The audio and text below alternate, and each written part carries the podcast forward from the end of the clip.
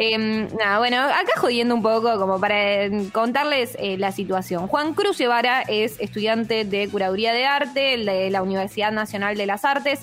Antes estaba también en la Universidad Nacional de las Artes, pero directamente en artes visuales, que, es diferente a la carrera de curaduría.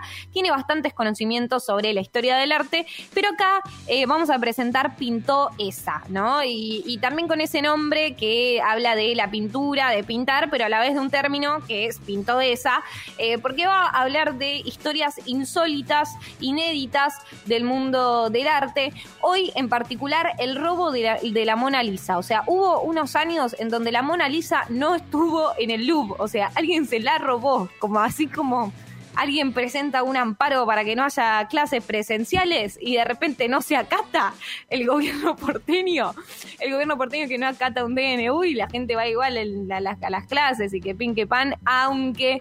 Em, aunque haya una tasa de contagios muy alto, no sé cómo relacioné todo eso, no importa. A la Mona Lisa se la robaron durante un par de años. Y resulta que Juan Cruz Guevara nos va a contar esto y le digo a Juanma Portela entonces que le ponga play a Pinto esa aquí en el panel. Hola gente, yo soy Juan Guevara. Bienvenidos a Pinto esa, una rápida visita al mundo del arte con todo lo que eso implica. ¿Ya lo vigilante? No, ¿vos? Sí, cagarte de frío. Ahora me inspiré. El mundo del arte, el mundo de las ideas, del concepto, de lo bello, con larga, bello, bello. Los pintores, los escultores, los escritores, los músicos somos decoradores de todo lo otro fantástico que es la vida. Agosto de 1911, un pintor llamado Luis Veró se dirige al famoso Museo Parisino, el Louvre, para dibujar a la Gioconda de Leonardo da Vinci. Pero se encuentra con la sorpresa que el cuadro no está, no estaba. Nadie en todo el museo se había dado cuenta que él habían robado una obra de Da Vinci, total, no fue uno de los personajes más importantes de la historia de la humanidad, que encima tiene solamente 15 cuadros atribuidos a su autoría, no pasa nada, vos tranquilo, guardia Louvre.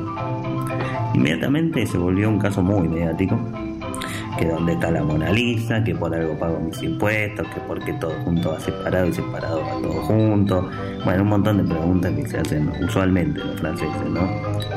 En fin, en la investigación incluso intentaron culpar a Picasso y a su amigo el poeta Apollinaire, ya que tenían antecedentes de haber robado algunas obras por esos tiempos.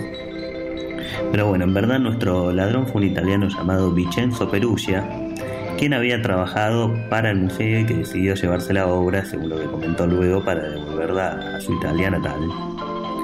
Finalmente la Gioconda volvió al Louvre en el año 1914 y a Vincenzo le dieron 7 meses de prisión. Nada mal. Momento en National Geographic. Años después apareció un hombre llamado Eduardo Balfierno, un argentino, que supuestamente le había encargado el señor Vicenzo dicho robo para realizar réplicas de tal famoso cuadro para después venderlas. Pero bueno, esta teoría está floja de papeles. Pero el patriotismo de haber mandado a robar la Mona Lisa nos gusta, no vamos a, no vamos a decir que no. Así que bueno amigos, los espero en la próxima visita. Chao, chao, chao, chao, mucha suerte y la mejor onda. Arte, arte, arte. Gusta el arte.